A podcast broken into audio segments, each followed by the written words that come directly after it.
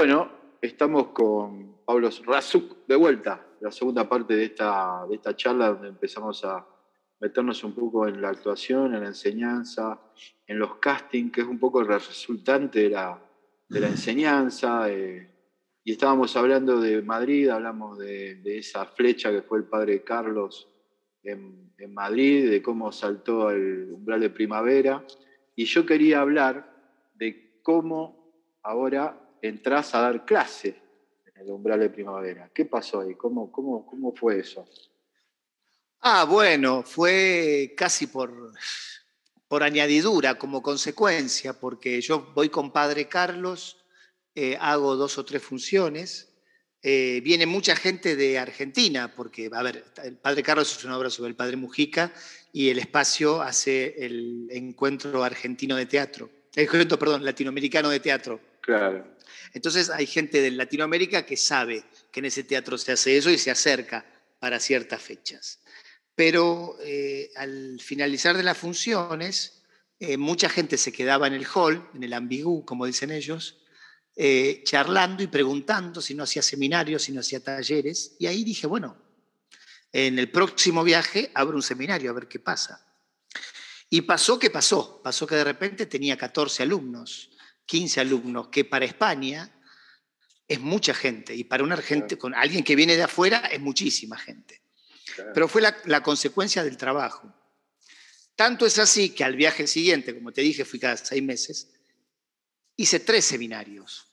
Eh, uno en, la, en el umbral de primavera y dos en la escuela de Alberto Amán y Clara Méndez Leite, que son unas... Eh, Alberto Amán es un actor argentino que vive en Madrid hace muchos años y, Clara es su, su, compañera. Ah. Y ahí conocí a mucha gente, porque al umbral llegaron muchos argentinos, pero en el estudio de, de, Alberto Amán llegó mucha gente española y gente colombiana y gente... Contá, el mercado, el mercado actoral en, Madrid, ¿cómo es? A ver, un poquito. Ah, ¿cómo es? No lo sé, no lo sé. Lo que Pero ¿qué, ves de resultante ahí? Porque vos tenés ahí los que van haciendo cosas, yo, porque se presentan a otras obras, hacen casting, se presentan a otras. Es como todo, es como todo, es como, em, quiero decir yo, es como todo, es como acá, en el sentido de que eh, eh, va mucha gente, quizás mucha gente, en relación a nosotros es el 10%. Si acá hay 100 actores en un casting, allá hay 15, para que se, eh, más o menos como es la proporción. y hay como todo, hay gente talentosa, gente más o menos, y gente que le falta mucho trabajo. Eh, pero lo, simpático allá son varias diferencias que son positivas. Y es que, por ejemplo, hay gente de todo el mundo. Tenés latinoamericanos, tenés gente de África, tenés gente de Medio Oriente y tenés gente de cualquier parte de Europa que hablan un, poco de español. Entonces ya la mixtura, el cruce, el entrecruce, las escenas, ya empiezan a, a mezclarse idiosincrasias, historias, colores, y ya tiene otro gusto.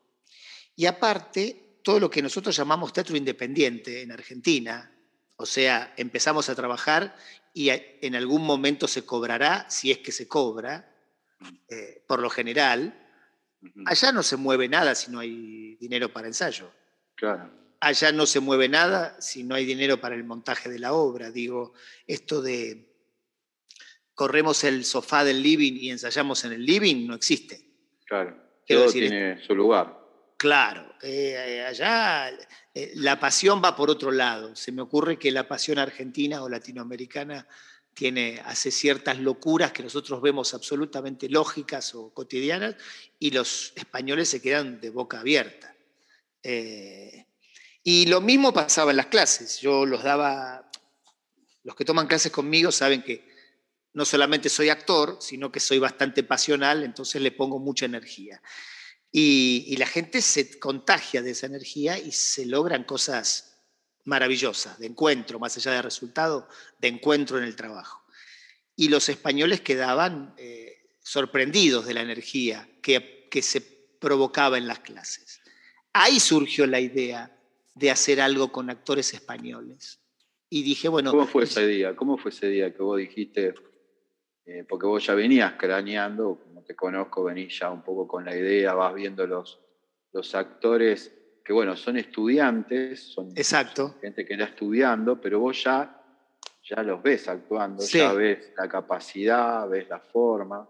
Entonces ya estás componiendo personajes eh, imaginarios dentro de ese grupo, por así decirlo, y además que cada grupo tiene como una, como una particularidad y una mecánica grupal, claro. una sistémica grupal que como responde a cierto como parámetro, ¿no? En este caso.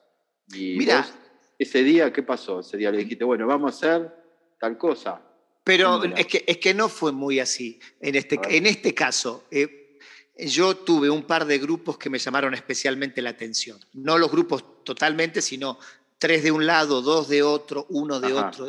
Estos actores me gustan. Algún día voy a hacer algo con ellos. Dije. Castineaste, castineaste. Sí, pero sin intención. Eran alumnos que venían a clase y me quedó el registro de, de, lo bien que habían trabajado, de esa, esa, afinidad vibratoria que uno tiene con ciertos alumnos cuando te das cuenta que, más allá de que te entiendan o no te entiendan, estás en una misma frecuencia. Y me quedó, con, dije, bueno, algún día con estos voy a hacer algo. Que eso también hago una paréntesis, acordate lo que, lo, que vas a decir ahora, pero hago un paréntesis que a veces uno dice, voy a tomar clase de teatro, que, pero uno toma clase de teatro. Cuando toma clase de teatro con directores, mm. los directores siempre son eh, registradores de sus alumnos. Claro, claro. Registran, No, no el mero mero eh, este, profesor, por así decirlo, sino eh, el, que es profesor y director y constructor, más si ha tenido una sala, si... Eso es muy importante. ¿Qué decías antes? Claro, eh, digo que sí, primero lo que decís. no directamente, pero cuando alguien te llama la atención, especialmente como actor, como actriz, en algún lugar de la memoria queda, y cuando uno tiene un proyecto y empieza a pensar, empiezan ah, a caer empiezan a caer como el archivo de, la gente que uno podría ver en ese lugar. Bien, ¿y qué decía antes? Ah, que había elegido yo a un grupo de gente, pero no tenía obra. En otro viaje, en el viaje posterior, si no me equivoco, o en el siguiente, mira lo que te digo, porque en el medio yo la monté primero en Argentina, a los siete franceses. no, en el posterior, sí. Eh, veo en, en, Barcelona una movilización de gente, creo que esto ya lo dije, eh, no, no, igual, igual contalo porque en, podcast no lo tenemos hablado. Claro. Eh, una movilización de gente, una movilización, me acuerdo, por la Avenida España, precisamente. En Barcelona, por la Avenida España, una movilización social, una movilización de que acá en Argentina estamos muy acostumbrados de que esto pase. En, en Barcelona no tanto, a pesar de ser bastante combativa. Y yo vi en esa muchedumbre gente de diferentes lugares del mundo claramente, por su, por su color de piel, por la ropa que tenían, por el idioma que hablaban, eh, y todos, y todos atrás de un mismo reclamo. Entonces eso me llamó mucho la atención, porque yo sentía que era como un, pedacito del mundo en esa avenida, un pedacito del mundo entero haciendo un reclamo en un, en un común anhelo y un común reclamo. Eso me, me se puede decir que me enterneció. Y ahí nació la idea de los siete franceses. Yo me recuerdo, hago un paréntesis, haber estado, entrado a la, a la sala de, Corintio, el anterior, y mm. vos comentarme eso que mm. habías visto. Ah, mira. Todavía no existía, todavía no existía siete franceses. Ah, Pero yo me acuerdo de ese momento, de esa, eh, cómo te fue y qué hiciste y me contaste esto que me estás contando, me lo contaste en ese momento. O sea, hay como una fuerza ahí, una cosa que es la fuerza iniciática. Eh, yo a veces le digo germen, es como algo que te, te empieza como a volar la cabeza y te empieza a invadir y te empieza a invadir y necesita expresarse. Sí, y, te digo un poquito más. Yo digo en clase, eh, eh, una definición que se suele usar en teatro, que uno es lo que hace, decía Stanislavski, ¿no? Eh, pero yo digo, uno es lo que hace y lo que no hace. Porque lo que no hace está latiendo en uno, pidiendo a gritos ser escuchado. Bueno, una vez que surge un deseo de algo, que uno ya empieza a visualizarlo, empieza a soñarlo, empieza a imaginarlo, si no lo intenta por lo menos eh, generar, eh, construir, producir, hay algo que se está inhibiendo del propio deseo. Entonces, haciendo pie en lo que vos estás diciendo, sí, se siembra un germen de algo que está pidiendo pista y uno tiene que hacerse el lugar para, darle curso y, y hacer que eso, que es un deseo, se transforme en proyecto y del proyecto a la concreción. Concretamente, hablando de concreción, en un viaje a España los llamé a todos estos alumnos que muchos no se conocían, casualmente o no, en el umbral de primavera, y les dije, les propongo esta obra. Son siete monólogos de siete autores distintos que yo voy a dirigir primero por separado por Skype, porque no, conocía el Zoom, y después cuando me vengo a Madrid, en 20 o 25 días le damos forma de obra de teatro. Que vos ya habías hecho la obra, la habías hecho acá.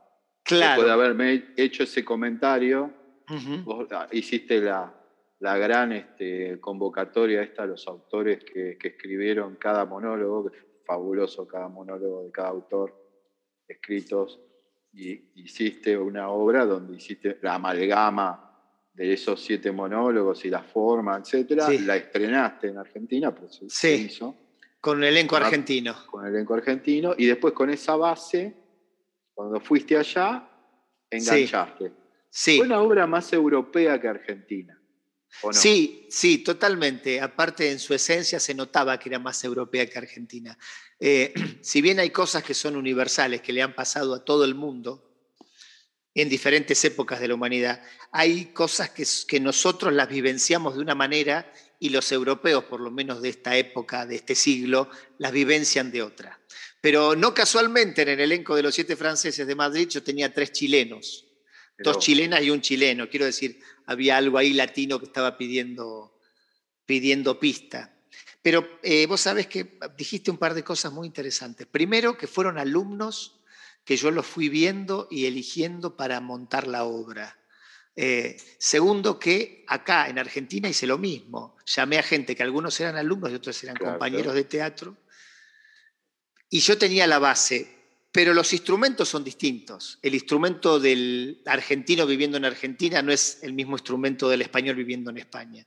Así que si bien la base era la misma, yo tenía que escuchar lo que ellos proponían, no solamente con los oídos escuchar, sino escuchar, sino y también escuchar cómo iba a ser el, entrecruce de ellos. O sea que sí había una base, pero muchas cosas hubo que darles otra, otro espíritu, otra forma, otra, amalgama. Claro, es otra obra, otra obra, sí, obviamente. el mismo nombre, otro, monólogo, otra. Otro color, otra.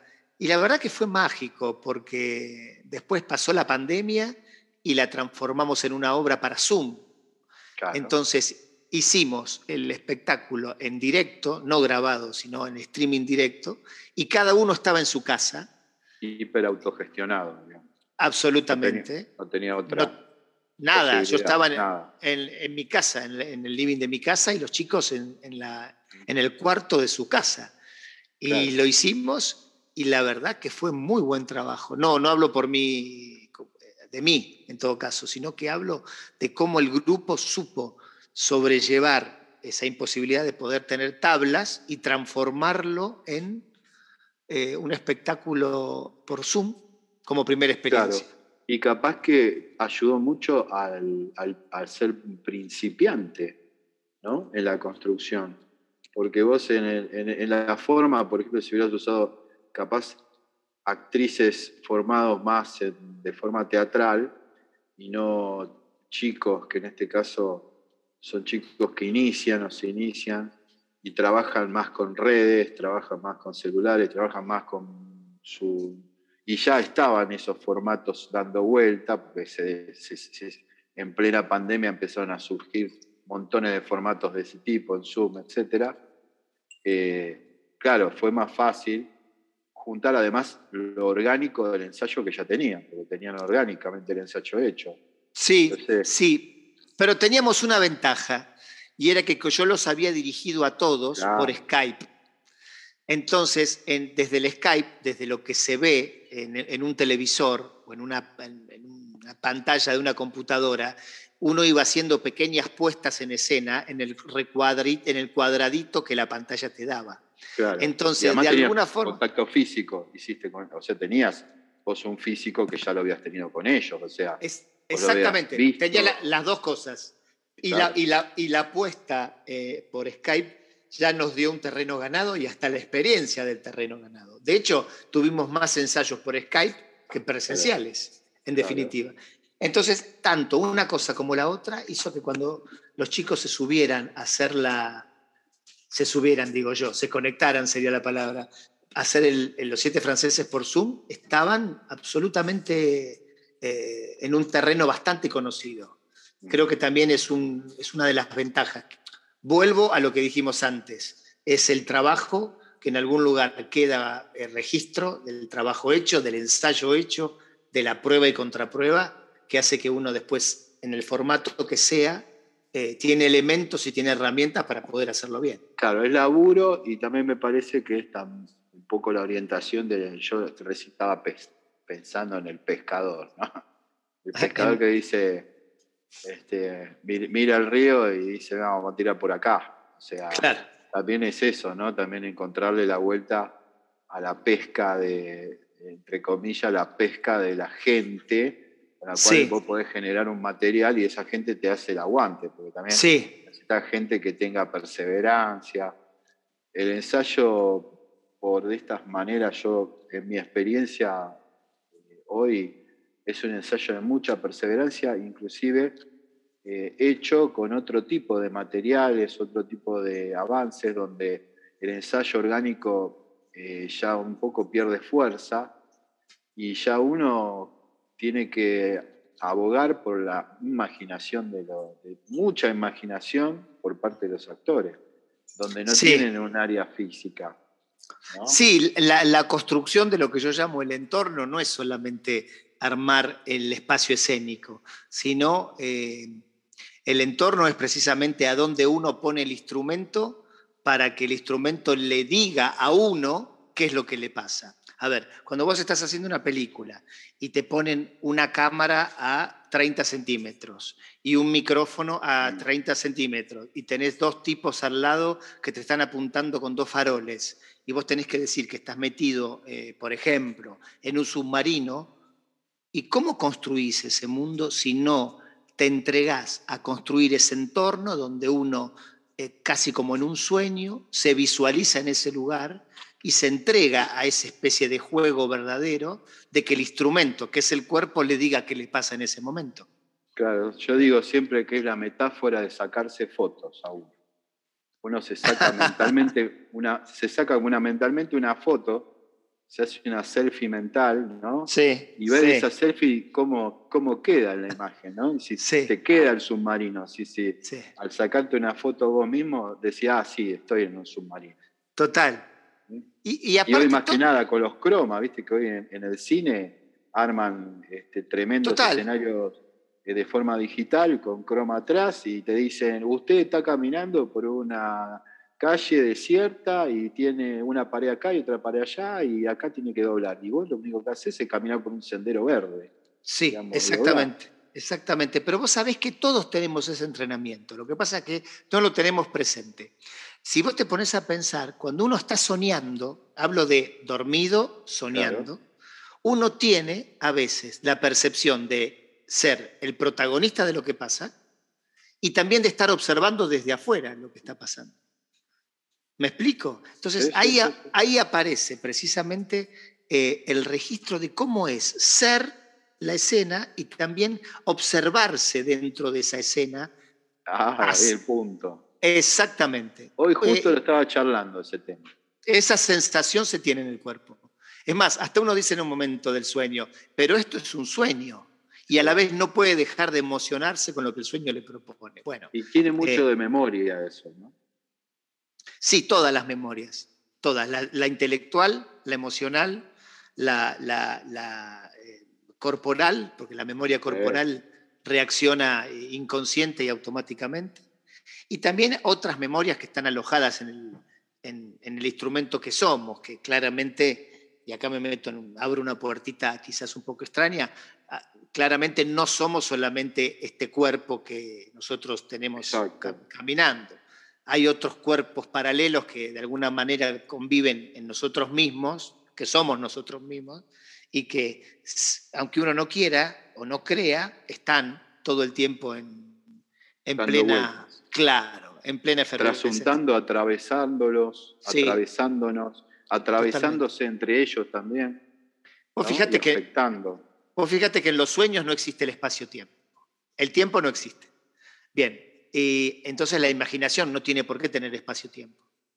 Entonces lo emocional no tiene por qué tener espacio-tiempo. Y nosotros nos eh, eh, ponemos tosudamente a tratar de darle un, un, ordenamiento al tiempo, al espacio, a la emoción, para que tenga espacio temporal, para que tenga una serie, digamos cierta verosimilitud. Coherencia, claro. Sí, verosimilitud, así que, sea verosímil.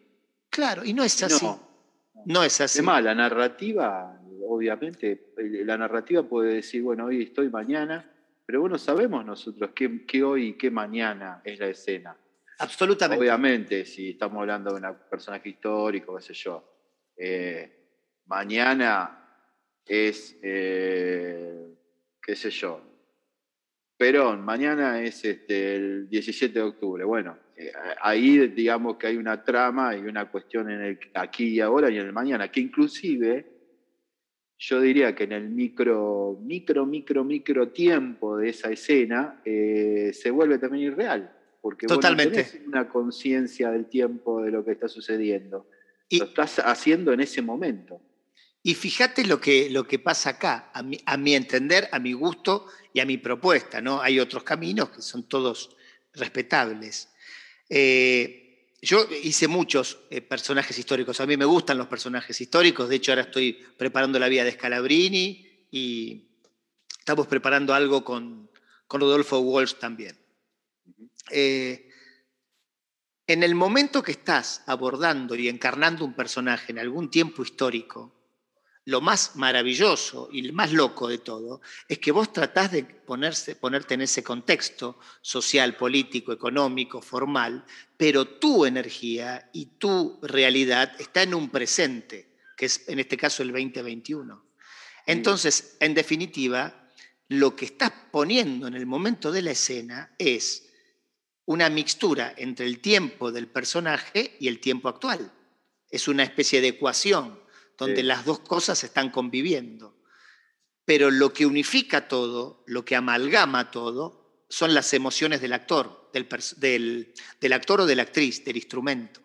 Porque las emociones, como no tienen espacio-tiempo, en el momento que uno está vibrando en una frecuencia de emoción determinada, está vibrando en la frecuencia que está buscando, el tiempo desaparece y lo que se instala en el presente emocional es lo que le pasa al actor emocionalmente.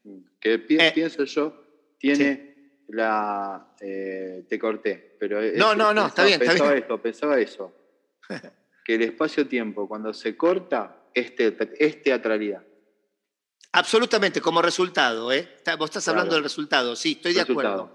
Cuando uno hace parar ese sistema de espacio-tiempo, se hace esa atmósfera que uno como espectador mira y dice, ah, qué teatro, ¿no? Sí, sí. Y mira, te voy a decir algo que me viene ahora. Héctor Levi Daniel, que es un autor que yo quiero mucho y, es amigo. Sí, de hecho es uno de, es autor de dos de los personajes de los siete franceses. Eh, eh, los otros días leí algo que él había publicado, creo que en Facebook. No me acuerdo a quién citaba, pero decía eh, el, sexo nos hace eternos. En el momento que estamos teniendo sexo, perdemos la noción del tiempo y de la muerte. Entonces, nos, bien. Y yo pensaba en ese momento, sí, es verdad, pero el teatro también. En el sentido que cuando uno está por un ratito, por segundos, no haciendo, sino siendo el personaje que está encarnando, desaparece la muerte, desaparece el espacio-tiempo y hasta desaparece el teatro y el espectador entra en ese sueño, como dijimos antes, queda envuelto, seducido y, todos están vibrando en la frecuencia que se está generando del espacio escénico. hay, un, hay en el personaje histórico que vuelvo a recordar, hoy, por ejemplo, hoy es el aniversario del nacimiento de Eva, Eva Perón. Sí, sí. Como personaje histórico que trasunta eh, los tiempos, eh, personaje femenino, mujer, este, de lucha, este, eso, ¿no? Todo eso eh, arma un, un, sistema de espacio temporal eterno, porque no hay, no hay, no hay un pasado y un presente ya. No, no. Entonces, habría como un efecto Eva, digamos, en el personaje. Claro, qué lindo decir efecto Eva. Te lo voy a robar a eso. Efecto Eva me gusta. Queda, eh, el personaje queda flotando en un espacio temporal donde no tiene importancia. No. lo que tiene importancia es lo que está pasando. Mira, y tengo un ejemplo teatral concreto. Perdóname. junto, eh, concreto. Susana Randón, que es la mamá de Leo Esbaraglia. Ah, actriz de, de la Total. Hizo un, monólogo de, escrito por Cristina Escoffet, que es la autora de Padre Carlos y de Ay Camila, que es otra obra que yo dirigí, que se llama Bastarda sin nombre, sobre Eva Perón. Mira. Pero Susana Randón es una señora que tiene, debe tener 65, 67 por ahí. Y le decía ella a Susana, le decía a Cristina, pero Evita murió con 33, yo soy una señora grande, ¿cómo voy a hacer este personaje? Susana subía al escenario, un poco, un poco bastante también por su calidad de actriz, ¿no? Y a los tres minutos, esa señora de sesenta y pico de años era Eva Perón.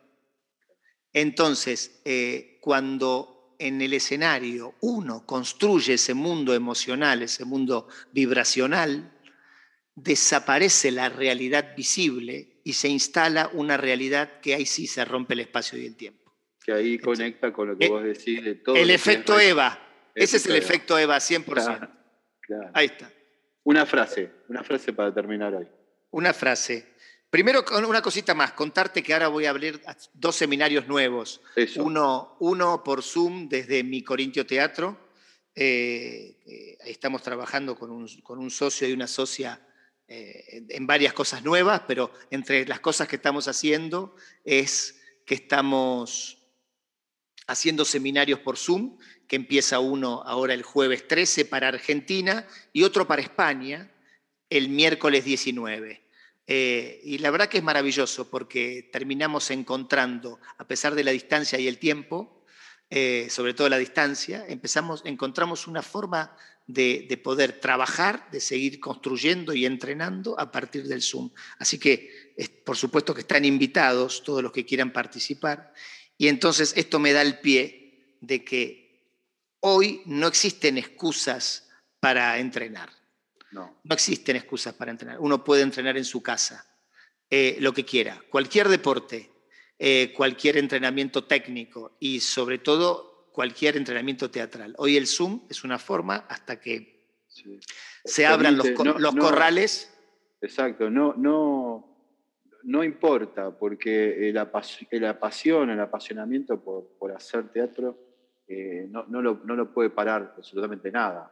nadie. Y yo tengo la prueba. Y yo tengo la prueba. Con los siete franceses tuve la prueba de que uno puede absolutamente construir un mundo teatral a pesar del Zoom. Eh, quiero decir, eh, y, y, poder hacerlo convivir en el Zoom y el actor de teatro y o de cine o como quieras llamarte, de verdad se puede entrenar. Entonces la frase es, no existe hoy excusa, ni distancia, ni, ni espacio-tiempo que te impida seguir trabajando como actor. Uno es lo que hace y lo que no hace.